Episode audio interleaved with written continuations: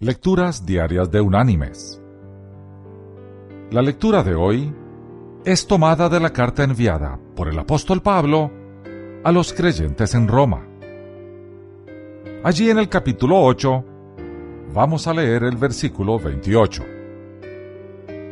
donde el apóstol dice,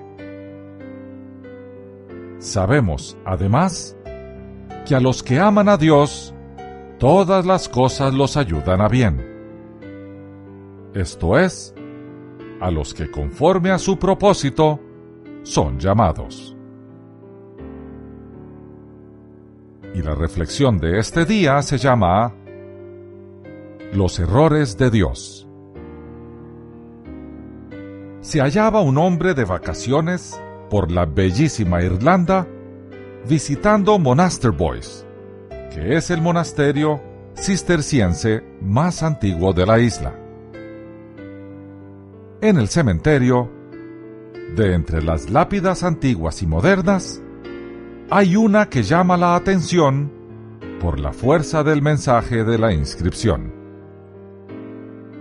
Es la tumba de una niña de 12 años. La inscripción, ordenada por su padre, dice así. God makes no mistakes. Dios no comete errores.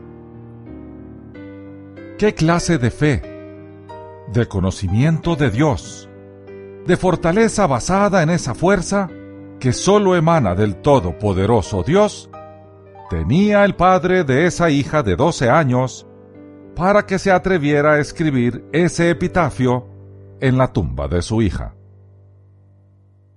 ¡Qué seguridad en la palabra de Dios! La Biblia debía tener ese hombre para hallar allí paz para la clase de angustia y tristeza que debe significar el perder un hijo. Ese padre estaba completamente seguro que su hija iba a un mejor lugar, reservado por Jesús para los que le aman.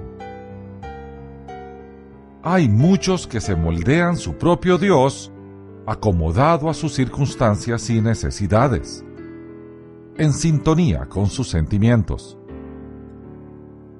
Cuando la vida se les tuerce, no sale de acuerdo con sus deseos o predicciones, entonces se enojan con Dios, afirman que Dios ha cometido un error, le amenazan con quitarse la vida, o con no creer en Él, o con no seguirle creen que es culpa de Dios o que Dios ha cometido un error.